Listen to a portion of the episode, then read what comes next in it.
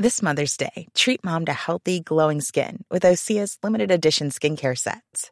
Osea has been making clean, seaweed infused products for nearly 30 years. Their advanced eye care duo brightens and firms skin around your eyes, while the Golden Glow Body Trio nourishes and smooths skin all over. Go to OSEAMalibu.com and use code MOM for 10% off your first order site wide.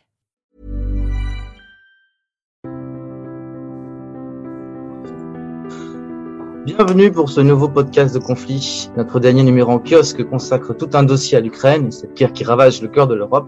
Vous pouvez également vous rendre sur notre site revueconflit.com où nous vous proposons plusieurs centaines de podcasts en libre accès. Conflit vous propose également un nouveau cours de géopolitique consacré à l'islam et l'islamisme, un cours dispensé par le professeur pardon, Olivier Anne. Je reçois aujourd'hui Yves Léonard. Yves Léonard, bonjour. Bonjour. Yves Léonard, vous êtes le grand spécialiste du Portugal contemporain en France, historien, membre du Centre d'histoire de Sciences Po Paris, chercheur associé à l'Université de Rouen-Normandie. Vous avez notamment publié aux éditions Chandaigne une très remarquée histoire du Portugal contemporain en 2016, ainsi que Salazarisme et fascisme, ouvrage paru en 96 et réédité en 2020. Mais là, vous venez surtout de publier une histoire de la nation portugaise aux éditions Talendier, une somme d'érudition, mais surtout une réflexion sur le rapport du Portugal vis-à-vis du monde, de lui-même, de son histoire, de ses mythes, et l'occasion aussi pour vous de déconstruire quelques mythes fondateurs, quelques stéréotypes liés à l'histoire de ce pays, euh, pas si bien connu que cela en France, en dépit de la profondeur des liens historiques et sociaux qui nous unissent. Un pays dont les frontières terrestres ont été fixées au XIIIe siècle et n'ont quasiment pas bougé depuis. Ma première question serait en quoi l'État précède la nation dans le cas portugais? À partir de quand peut-on parler de, nation portugaise? Alors c'est l'un des, sujets du, livre que j'essaye de, effectivement de, traiter. Euh, je, suis très réservé sur euh, l'idée que euh, on puisse parler d'une nation médiévale, par exemple au Portugal. Je situerais plutôt l'apparition, l'émergence d'une nation au sens au sens moderne du terme, euh, au XIXe siècle, assez classiquement, euh, dans les prolongements de la crise euh, qui euh, se déploie à partir des invasions napoléoniennes, des guerres péninsulaires et du départ euh, de la famille royale portugaise au Brésil. Et je pense que là, beaucoup de choses, à partir de ce moment-là, se cristallisent et qu'on peut parler de l'émergence et de la fabrication d'une nation. Pour ce qui est de la période qui précède, et c'est tout le tout l'enjeu, toute la difficulté, c'est euh, effectivement de se poser la question de ce qu'est le Portugal. Il y a effectivement une un pays, euh, territoire euh, dont euh, la stabilité, vous l'avez rappelé, est très forte et est une des plus singulières à l'échelle européenne puisqu'elle remonte dans ses frontières euh, au XIIIe siècle. Elle n'a guère varié depuis. Il y a la constitution d'un État, un État monarchique précoce, avec un mode de fonctionnement, des institutions relativement cohérentes, avec aussi une langue euh, qui va être utilisée et s'imposer précocement par rapport à d'autres pays européens, notamment dans le langage administratif, dès aussi le XIIIe siècle. Bref, ces éléments euh, permettent au Portugal de s'affirmer en tant que pays indépendant sur la scène, on dirait, européenne de l'époque. Mais pour autant, il n'y a pas, à mon sens, lieu de parler d'une nation portugaise, au sens où il y aurait bien sûr ce principe d'un État aux frontières reconnues, ce principe d'une indépendance, d'une souveraineté qui serait reconnue par ses pairs.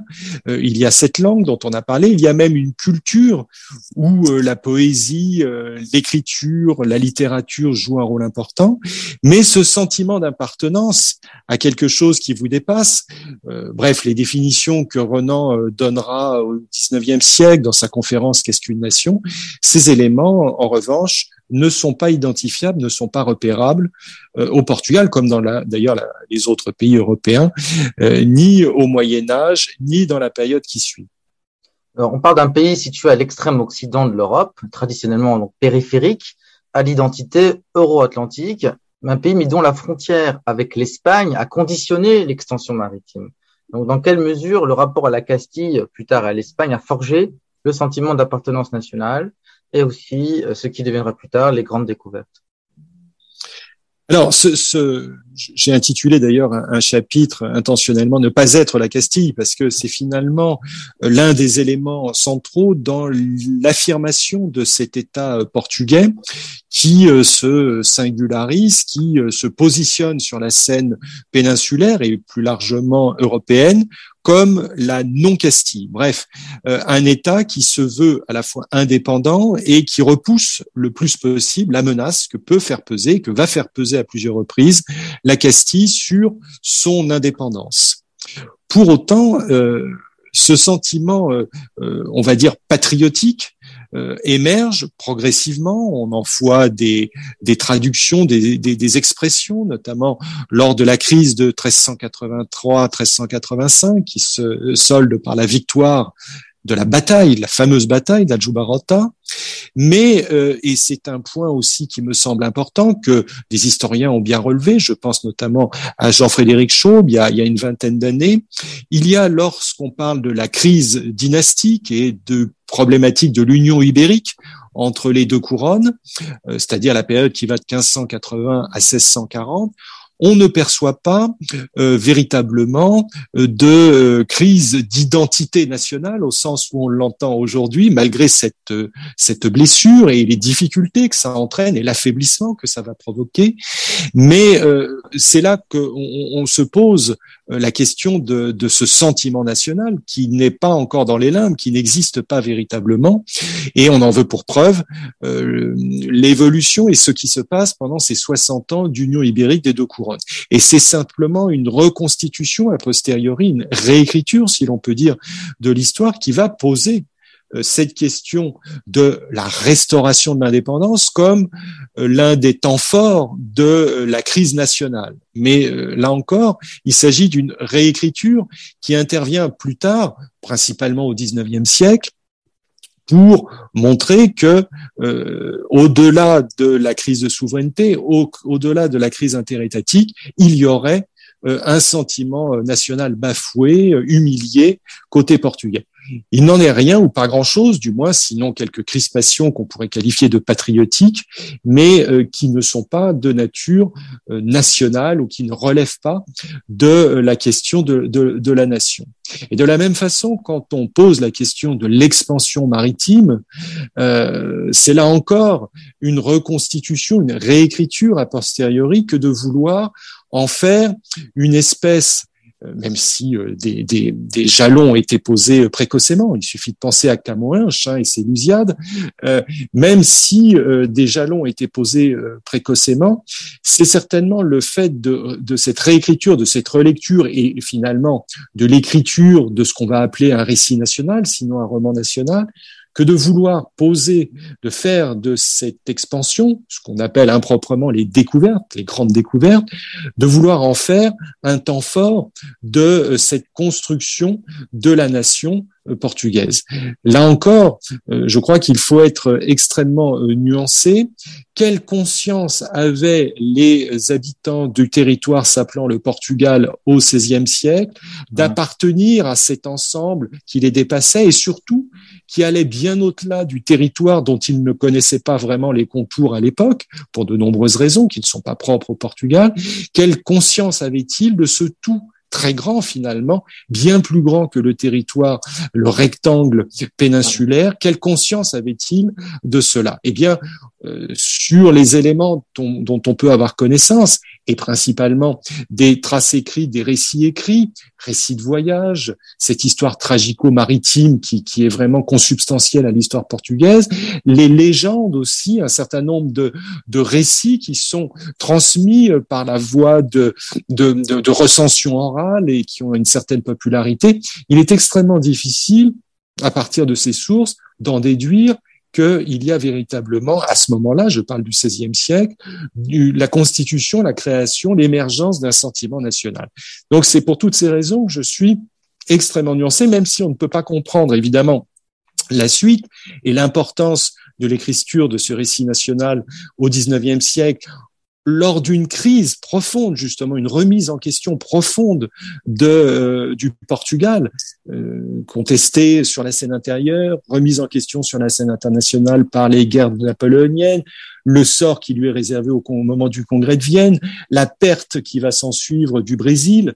Bref, c'est à ce moment-là qu'effectivement, euh, il y a nécessité de se livrer à un exercice d'écriture cohérent, rationnel, avec des historiens plus ou moins professionnels, mais c'est l'émergence de la discipline historique, avec des grands noms comme Alessandro Herculano, qui va être un peu le maître d'œuvre de, de, cette, de cette écriture, Oliver Martins ensuite, qu'on va surnommer le, un peu le, le Michelet portugais, parce qu'il y a effectivement la même flamme, la même emphase quelque part dans, dans son discours, mais vous voyez, on est là au cœur du 19e siècle.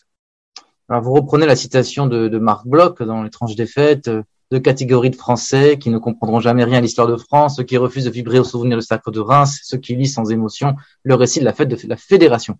Dans le cas portugais, vous retenez euh, plusieurs moments, plusieurs moments clés, que ce soit l'acclamation par les cortes de Coimbra du roi Don Juan du Portugal en 1385, donc euh, c'est l'instauration de la dynastie d'Avige, l'affirmation de la souveraineté face à la Castille, et puis la révolution des œillets du 25 avril 74, euh, qui euh, ferme la parenthèse coloniale et surtout la dictature de, Salazar. Pourquoi avoir retenu ces deux événements et pas avoir suffisamment, par exemple, insisté sur l'Élusiade de Camões, paru en 1572, ou encore l'arrivée en Inde de Vasco de Gama en 1498. D'ailleurs, c'est intéressant parce que vous, vous déconstruisez un petit peu le, le mythe, construire la légende autour de Vasco de Gama qui s'avérait être un piètre diplomate et un, un, marchand, enfin un marin avec des, des manières un petit peu frustres. Alors, sur ces questions, effectivement, d'identifier des moments clés, des moments forts, euh, c'était la volonté, effectivement, de m'inscrire modestement dans les pas d'un illustre historien, Marc Bloch en l'occurrence, qui euh, avait posé ces questions et que beaucoup d'autres historiens français ont reformulé ou se sont posés à leur tour. Je pense notamment à Fernand Braudel dans son dernier ouvrage sur l'identité de la France. Donc, c'était modestement m'inspirer de ce précédent pour essayer euh, de discerner euh, quelques temps forts. Alors, effectivement, j'ai établi une liste un peu limitative où je faisais apparaître euh, l'Élusiade de 1572. J'évoquais bien sûr euh, l'arrivée en Inde de Vasco Gama et je parlais aussi de, la Révolution libérale de 1820, qui à certains égards est un temps fondateur aussi au regard du sujet qui est le nôtre. Pourquoi les ai-je écartés au profit de deux événements que vous avez cités? Bon, Pour ce qui est de, alors l'exercice de déconstruction, entendons-nous, euh, c'est un exercice à mon avis à la fois euh, salutaire, mais qui a, qui a ses limites. Et puis, euh, je suis pas le premier à l'avoir fait, comme vous l'avez noté. C'est un ouvrage qui est un ouvrage d'érudition, de synthèse, qui part aussi de travaux, qui fait le point, un bilan un peu historiographique, si l'on peut dire, à partir de travaux existants, et notamment lorsqu'il s'agit de s'interroger sur cette expansion maritime. J'ai beaucoup utilisé les travaux de Louis Philippe Tom, qui est un des meilleurs historiens de la question, sur l'expansion maritime, et puis bien sûr sur la figure controversée de, de Vasco de Gama. J'ai repris à mon compte et cité dans l'ouvrage les travaux de, de Sanjay Subramaniam, qui sont également euh, des euh, moments forts. Et euh, lorsqu'il a publié son sa biographie de Vasco de Gama en 1997, un an avant l'exposition universelle de, de Lisbonne, ça avait défrayé la chronique, ça avait déclenché des polémiques assez rapidement et bon, qui lui avait valu pas mal de, de, de, critiques véhémentes. Je crois que voilà, le, point a été fait, si vous voulez, la, question a été euh, bien contournée, analysée depuis maintenant près de 25 ans, et on sait que Vasco de Gama n'était en rien le personnage de légende qu'on a voulu en faire et que d'ailleurs, d'une certaine manière, l'épopée, euh, euh le poème épique d'Élusiade a consacré à sa manière avec beaucoup de flammes et beaucoup de, de talent. Donc c'est pour cette raison que il m'a semblé utile euh, parce que c'était en marge, me semble-t-il, de la lecture que je proposais de cette nation portugaise moderne, née plutôt euh, au tournant du 19e siècle, au début du 19e siècle, euh, c'était m'écarter de, de, de, cela. Et pourquoi mettre au contraire les, la séquence 1383 où la dynastie d'Avish finalement arrive sur le devant de la scène est acclamée? C'était euh, peut-être parce que pour m'inspirer du précédent, du, parallèle avec Marc Bloch, je souhaitais isoler un, un, événement qui soit assez éloigné, un peu comme Marc Bloch avait parlé du sacre de Reims. Euh, je voulais retrouver quelque chose de suffisamment éloigné, mais qui renvoyait plutôt, euh, et je m'en explique dans le livre, sur un acte très important dans l'affirmation du pouvoir euh, monarchique dans euh, cet État royal qui se constitue menacé à l'époque, euh, au Moyen Âge. Donc c'est un temps fort. Pour autant, je ne proposais pas, et je m'en démarque, la lecture de cet événement comme d'une crise nationale, comme on a voulu l'écrire notamment sous l'État nouveau salazariste, où on parlait de la crise nationale, et, c'était le, le, titre de l'ouvrage qu'avait rédigé Marcelo Caetano, spécialiste de, alors grand spécialiste de droit administratif et futur président du Conseil et, un des hiérarques du régime salazariste qui avait publié, travaillé sur cette question dans les années 40 et il en avait déduit que c'était peut-être la première grande crise nationale euh, du, Portugal. Et justement, j'essaye de montrer à quel point c'est une vision euh, qui est à la fois euh, datée et fortement imprégnée de cette lecture on va dire, de caractère providentiel providentialiste, essentialiste, qui était la marque de fabrique du euh, de l'Estado Novo salazariste. Donc voilà, quand il a fallu se rallier à, à, à, faire ce choix, euh, donc d'un côté euh, cette crise de 1385 parce qu'elle ouvre un champ très important et permet d'une certaine manière euh, la phase qui suit de l'expansion maritime, et puis 1974, la révolution des œillets, parce que c'est peut-être le moment, d'abord un moment très connu quand même et qui, qui, qui auquel les, lecteurs peuvent se, rattacher assez aisément. Et puis aussi parce que c'est la traduction de ce que euh, il m'a semblé important si on retient les. Alors tout à l'heure, je vous ai cité cette définition dont, dont je m'inspire de à plusieurs reprises d'un ethnologue euh, suisse, Fabre, euh, qui me semble une bonne définition de la nation. Mais si on retient la définition qu'en donne tout récemment euh, l'historien français Pascal Horry, hein, dans Qu'est-ce qu'une nation? Il dit, en gros, la nation, c'est ce moment historique et ce mouvement perpétuel où le peuple, avec un petit p, devient le peuple avec un grand P. Hein, c'est la définition qu'il en donne. Et effectivement, appliqué trait pour trait au cas portugais, il y a dans cette révolution des œillets dans le 25 avril 74, une illustration assez pertinente, assez cohérente de cette définition que qu'a tenté euh, Pascal Horry notamment dans son ouvrage récent. Donc voilà pourquoi euh, un tel choix. Mais c'était un, un exercice de style, j'en conviens, et forcément réducteur. rentrer dans, les, clichés, on n'aura pas le temps, mais euh, je pense qu'il y a un thème important qu'il faut retenir de votre livre, euh, c'est le rapport qu'entretiennent les Portugais au réel, au monde réel. Alors, on voit bien que l'empreinte laissée par euh, la mort sur le champ de bataille en 1578 du, du, jeune roi de Sébastien, parti au Maroc faire une nouvelle croisade, et, et ce mythe qui est lié justement à son probable retour et l'érection d'un d'un royaume céleste du cinquième empire et toute cette mythologie liée au sébastianisme, entretenue par la saudade, qu'est-ce que tout cela nous apprend du rapport qu'ont les Portugais au réel? Et il y a une phrase que je trouve absolument euh, remarquable de Oliveira Martins, l'historien, qui, à chaque moment, on va dire, euh, en parlant justement de, de, de, de la crise morale que vivait le Portugal au XIXe siècle, euh, parlait d'un peuple résigné, un peuple somnambule et fataliste, un peuple qui aurait peut-être pu disparaître avec la perte du Brésil. Euh, qu'est-ce que tout cela nous apprend du rapport qu'ont les Portugais au réel alors ça, c'est une question effectivement à la fois très pertinente et très difficile parce qu'elle renvoie à, à, ce qu'on pourrait appeler euh, une, une, une vision essentialiste, c'est-à-dire euh, quelle est l'essence d'un peuple. Et voilà. Par contre, vous vous rappelez à juste titre Oliveira Martins, qui est à juste titre certainement l'un des meilleurs euh, écrivains. Je crois que plutôt que le terme même d'historien, c'est un excellent écrivain, un très beau styliste et qu'il a des moments tout à fait euh, réussi pour évoquer tous ces éléments et il parle de la catastrophe hein, pour désigner euh, la perte, euh, la disparition tragique du roi Sébastien. Euh, moi, je ferai, je ferai, je, reprendrai à mon compte et je la cite d'ailleurs à un moment la, la fameuse phrase d'Eduardo Lorenzo qui disait comment finalement dépasser cette longue fresque qu'on vient d'évoquer, où finalement la la raison d'être des Portugais était d'avoir été?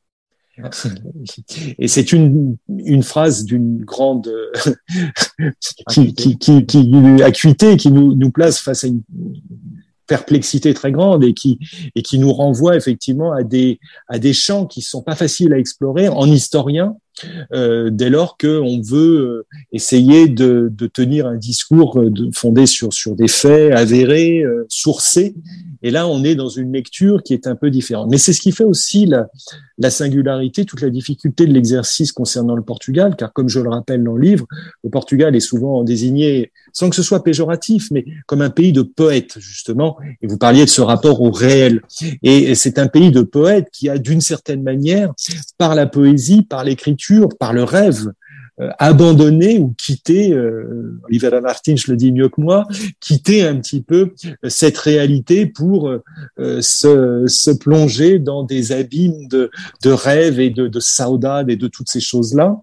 Et c'est toute la difficulté d'écrire une, une, histoire de la nation portugaise qui se doit d'intégrer ces éléments sans que ceci soit facile à, à, à, non seulement analyser, mais à identifier autrement que par des textes littéraires ou de très belles évocations littéraires euh, qui sont euh, qui, qui, ont une grande pertinence, mais qui, euh, je reviens au, point que je soulevais tout à l'heure, qui nous disent finalement assez peu ou de manière assez partielle euh, la perception, le ressenti qu'avait une grande partie de la population. Euh, ceux qui n'avaient pas accès forcément à la lecture, et ils ont été majoritaires au Portugal, à l'écriture, et même par la tradition orale qui n'avait une conscience que euh, très très très lointaine des euh, événements et de cette culture euh, auquel on vient de faire référence. Donc on est toujours dans cette oscillation, dans cet questionnement qui, à mon sens, est, au cœur évidemment de, de, problématiques qui tournent autour de ces histoires euh, formées, construites d'une nation, qui veulent justement ne pas euh, succomber, déconstruire, vous disiez tout à l'heure, mais au moins ne pas succomber euh, euh, aux facilités du récit national ou de la fabuleuse histoire des Portugais ou de l'extraordinaire histoire des Portugais ou je ne sais quoi, comme on en voit, on en a vu fleurir pendant des années et des années, comme on en voit encore aujourd'hui, pour euh, mieux pour consacrer euh, euh, la singularité extrême, l'originalité, la force, le génie finalement portugais, qui qui qui ne s'agit pas de nier, mais qu'il faut mettre en, perspective et, essayer de passer au tamis finalement d'une histoire un peu savante, un peu argumentée et non pas simplement une histoire comme elle a été longtemps pratiquée et notamment euh, son point de paroxysme sous le régime de l'État nouveau salazariste euh, pour écrire une histoire tout à fait mythologique euh, de la nation portugaise. Alors, vous dites aussi dans votre livre, à juste titre, que l'histoire du Portugal, c'est un, mouvement d'oscillation pendulaire, en fait, entre grandeur et, déclin. ce qui, ce qui m'intéresse aussi, quand on parle de la grandeur, c'est bien entendu l'expansion coloniale qui est la conséquence des grandes découvertes et le repli euh, vers l'Afrique lusophone après la perte euh, du Brésil. Euh, la question qui, m'intéresse, c'est l'impact de l'alliance avec l'Angleterre.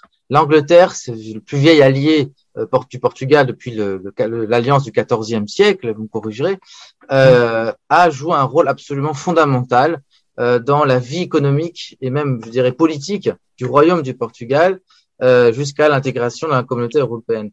Ce qu'on peut, ce que j'aimerais comprendre, bon, bien sûr, on a l'impact aussi, le traumatisme euh, de l'ultimatum britannique de 1890 qui a empêché la, la jonction entre l'Angola et le Mozambique et, et, la conséquence a été bien sûr la chute de la monarchie, l'avènement de la République. Euh, ce que j'aimerais comprendre, c'est est-ce que euh, le fait que cette alliance, bien sûr, était asymétrique, a permis quand même aux Portugais de conserver leur acquis en, en outre-mer?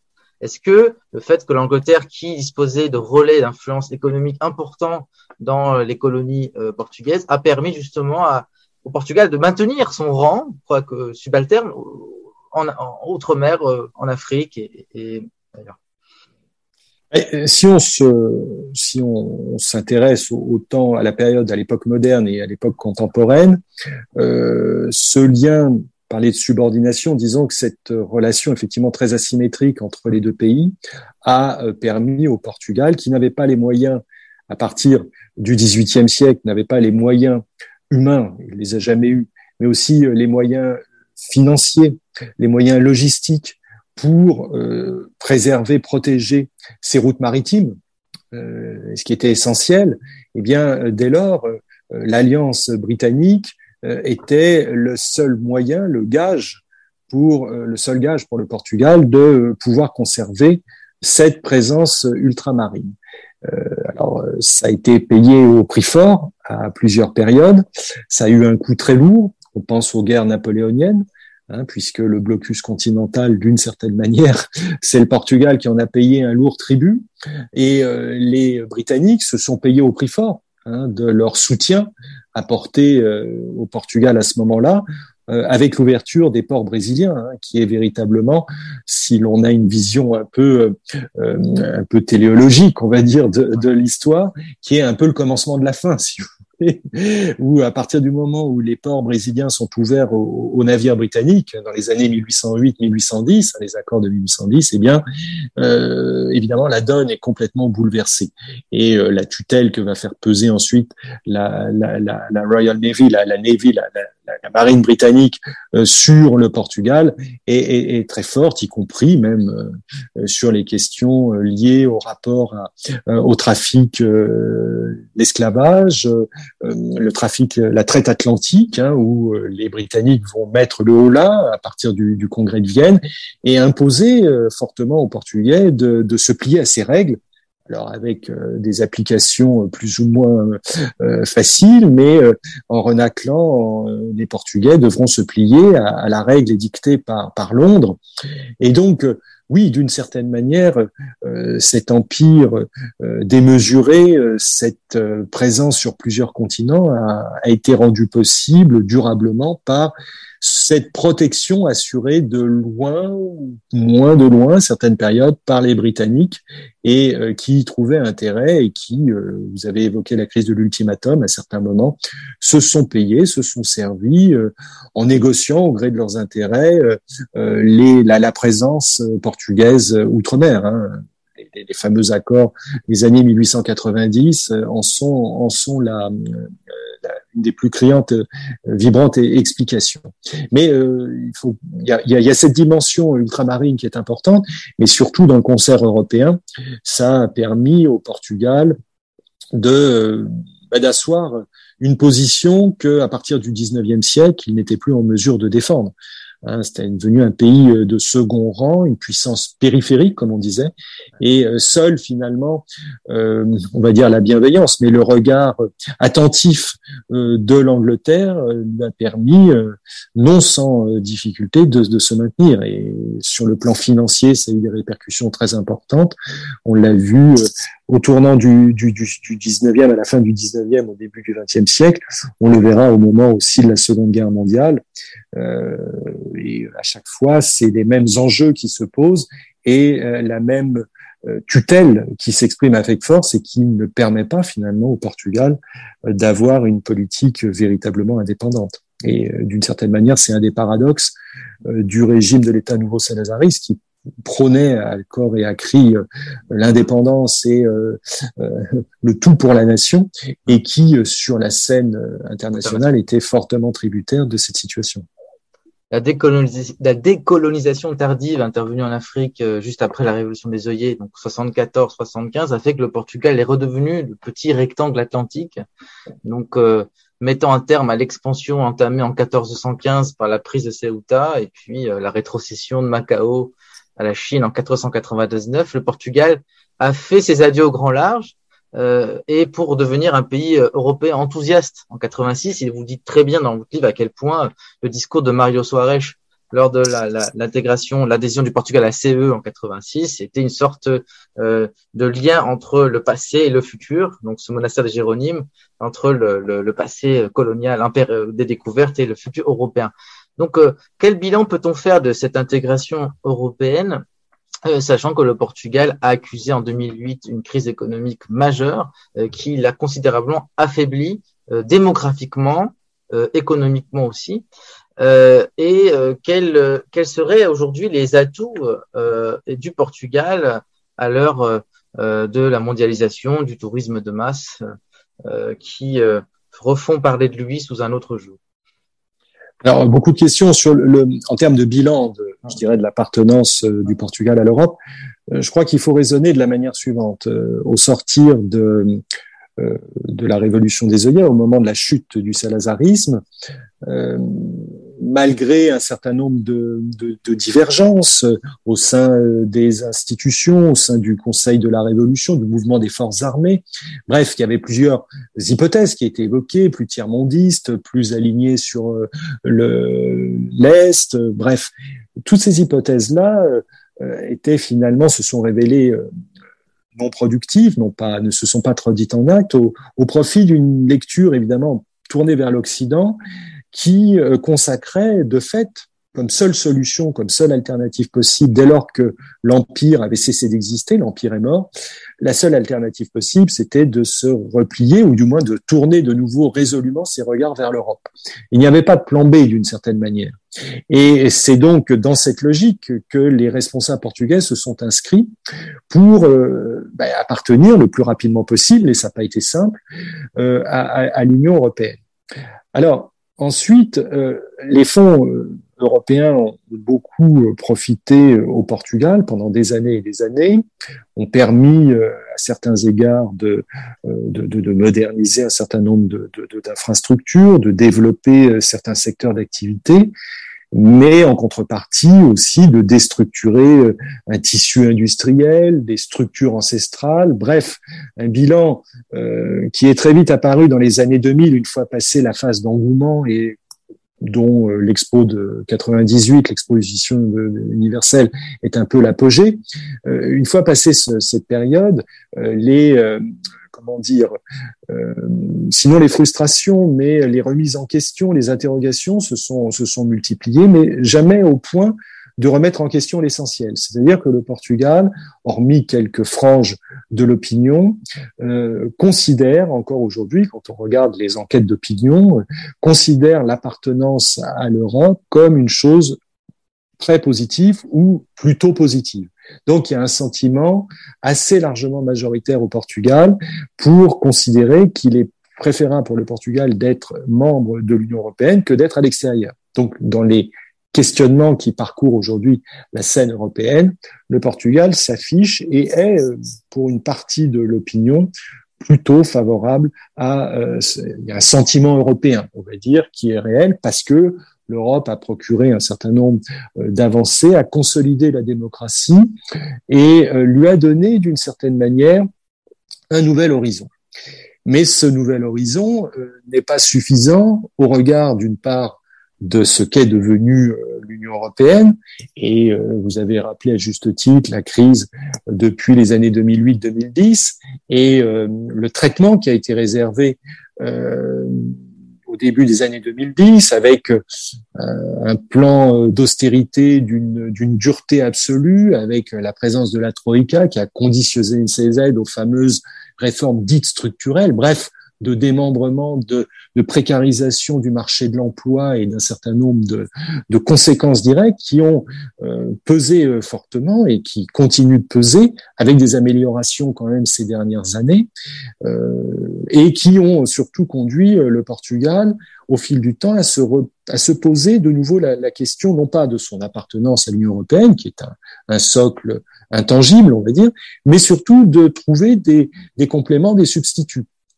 Euh, et euh, ces compléments, ces substituts ont pris plusieurs traits.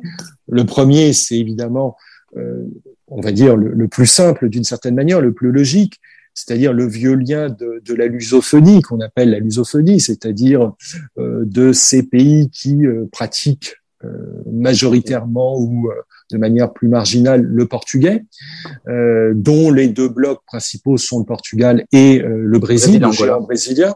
L'Angola, euh, voilà, euh, vous avez les pays africains de langue portugaise, l'Angola, bref, la constitution d'un ensemble institutionnel qui s'appelle la CPLP, qui existe depuis plus de 25 ans et qui a, bah, qui connaît des avancées avec une rapidité plus ou moins importante, mais enfin sur la libre circulation des personnes. Enfin, il y a eu des avancées ces derniers mois. Donc ça, c'est le, le, volet, on va dire, atlantique, lusophone.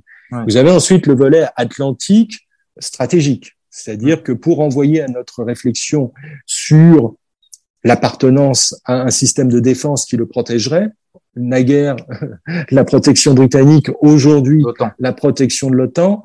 Là aussi, le Portugal s'inscrit dans une cohérence euh, liée à son appartenance depuis l'origine depuis l'origine, depuis la création de l'OTAN en 1949. Jamais remise en question, dont le salazarisme a tiré quelques profits naguère, et euh, aujourd'hui remise en avant, on le voit avec la crise ukrainienne et d'autres euh, d'autres éléments. Donc ça, c'est un, un, élément fort euh, qui ne fait pas l'objet de, hormis dans une partie de la classe politique, mais qui ne fait pas l'objet de, de, de véritables remises en question. Le troisième volet, je dirais, substitue, c'est c'est ce qui prend une importance croissante et qui renvoie à cette histoire longue aussi qu'on a évoquée, qui est finalement ce qu'on appelle l'économie bleue c'est-à-dire la dimension maritime, euh, peuple héros de la mer, hein, pour reprendre un, des titres des chapitres, mais euh, c'est l'hymne national, c'est consubstantiel. Vous parliez tout à l'heure de l'essence, qu'est-ce qui caractérise, quelle est l'essence même de, de, la nation portugaise? Il y a, euh, comme disait Pessoa, des, beaucoup de larmes salées, que de sel en toi sont larmes du Portugal, disait Pessoa. Et effectivement, cette dimension maritime est importante, est un atout pour le Portugal, de par la possession aujourd'hui de notamment de ces archipels atlantiques, ouais. hein, les Açores et Madère, euh, qui lui confèrent, et bien sûr le Portugal continental, mais qui lui confèrent euh, une zone maritime importante, la troisième effectivement en Europe, et euh, effectivement l'existence aussi d'un ministre de la mer, d'un ministère de la mer dédié qui est unique, euh, unique en son genre. Je crois qu'il n'y a pas d'autre. Oui, un, un, des rares, je crois. Oui, c'est un des seuls et, et, et qui témoigne bien de, de, de, cette importance de la dimension maritime. Donc c'est certainement autour de ça. Évidemment, la dimension continentale terrestre avec l'appartenance à l'Union européenne et puis ce volet atlantique, on peut décliner en trois trois aspects. Euh, l'usophonie euh, stratégique l'OTAN et puis euh, l'économie de la mer, l'économie bleue, qui est certainement un des axes autour duquel d'ailleurs la diplomatie portugaise consacre des efforts très importants. Il y a des sommets qui se réalisent régulièrement lors de la présidence euh, par le Portugal du, de l'Union européenne, du Conseil de l'Union européenne. Eh bien, il y a eu cet élément. Il va y avoir de nouveau des avancées avec la saison France-Portugal dans le cadre de cette saison, sous l'égide des Nations Unies également, et puis euh, la présence comme secrétaire général des Nations Unies de l'ancien Premier ministre portugais Antonio Guterres, qui n'est pas étranger. Bref, c'est autour de ça certainement que le Portugal peut euh, construire, euh, se projeter euh, vers l'avenir avec cette conscience qu'il y a, à travers les éléments que je viens de vous citer, une cohérence et une forme de continuité historique. Miguel Torga, l'écrivain, le grand écrivain portugais Miguel Torga, disait que le Portugal était à l'étroit dans l'Europe. Alors, au regard de tous les atouts que vous avez cités, donc zone économique exclusive, la troisième d'Europe, euh, appartenance à l'OTAN, appartenance à la lusophonie, donc 250 millions de locuteurs, septième langue parlée au monde.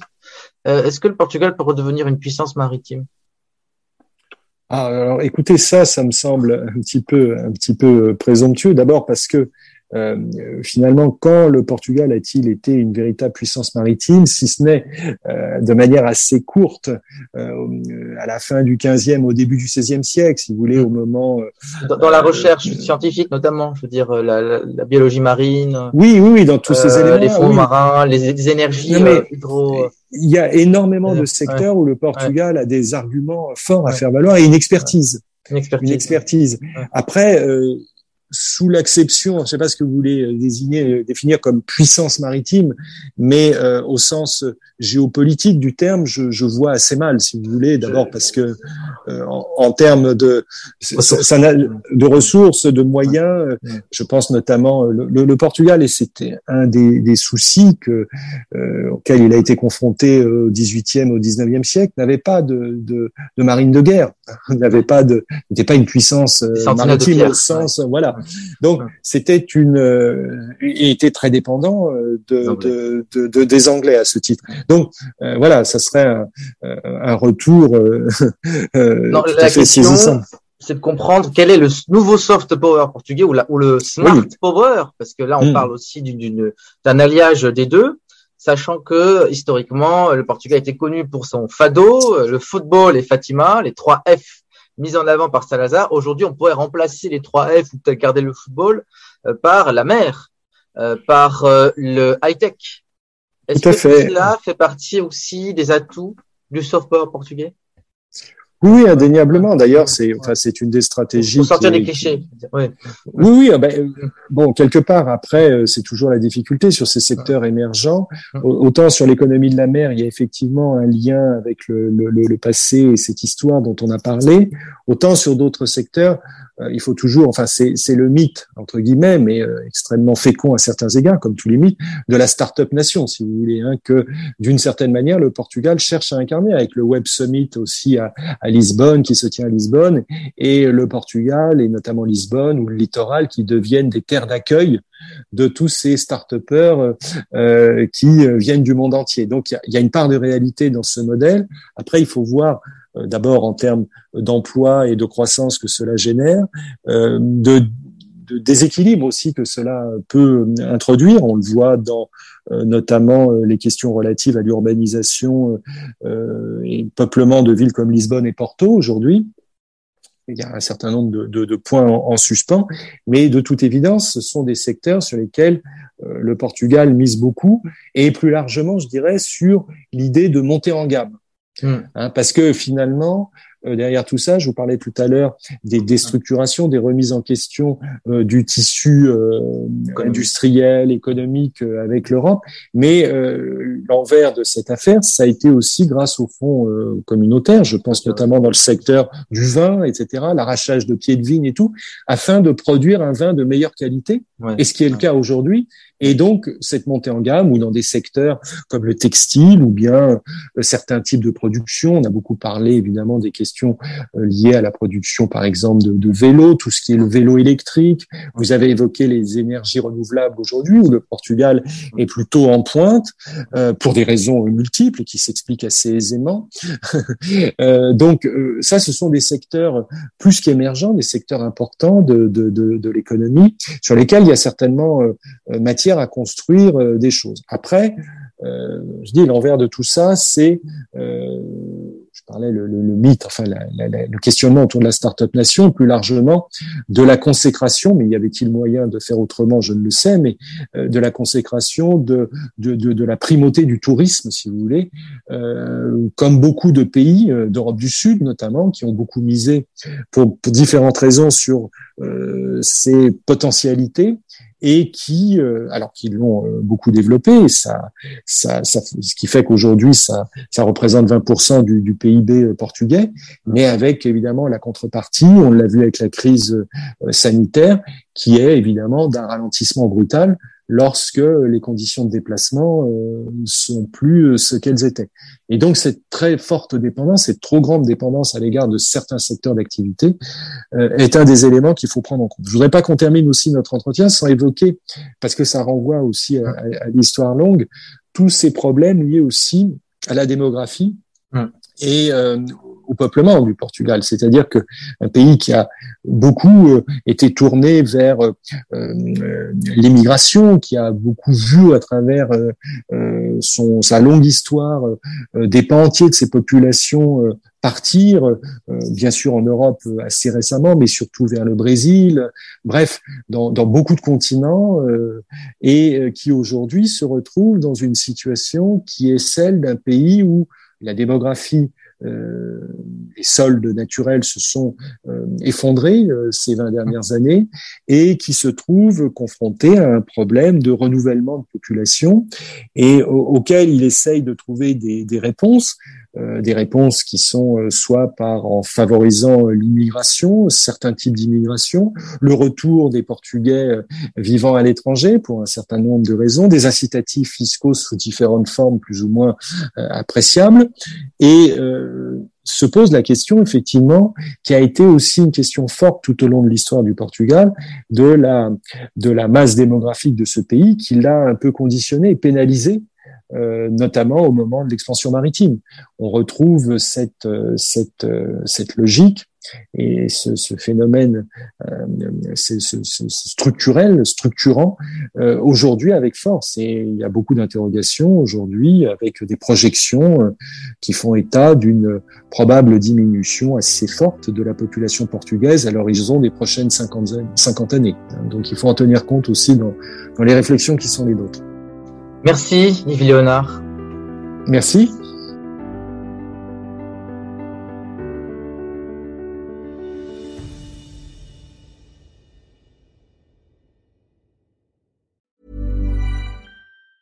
Hey, it's Danny Pellegrino from Everything Iconic.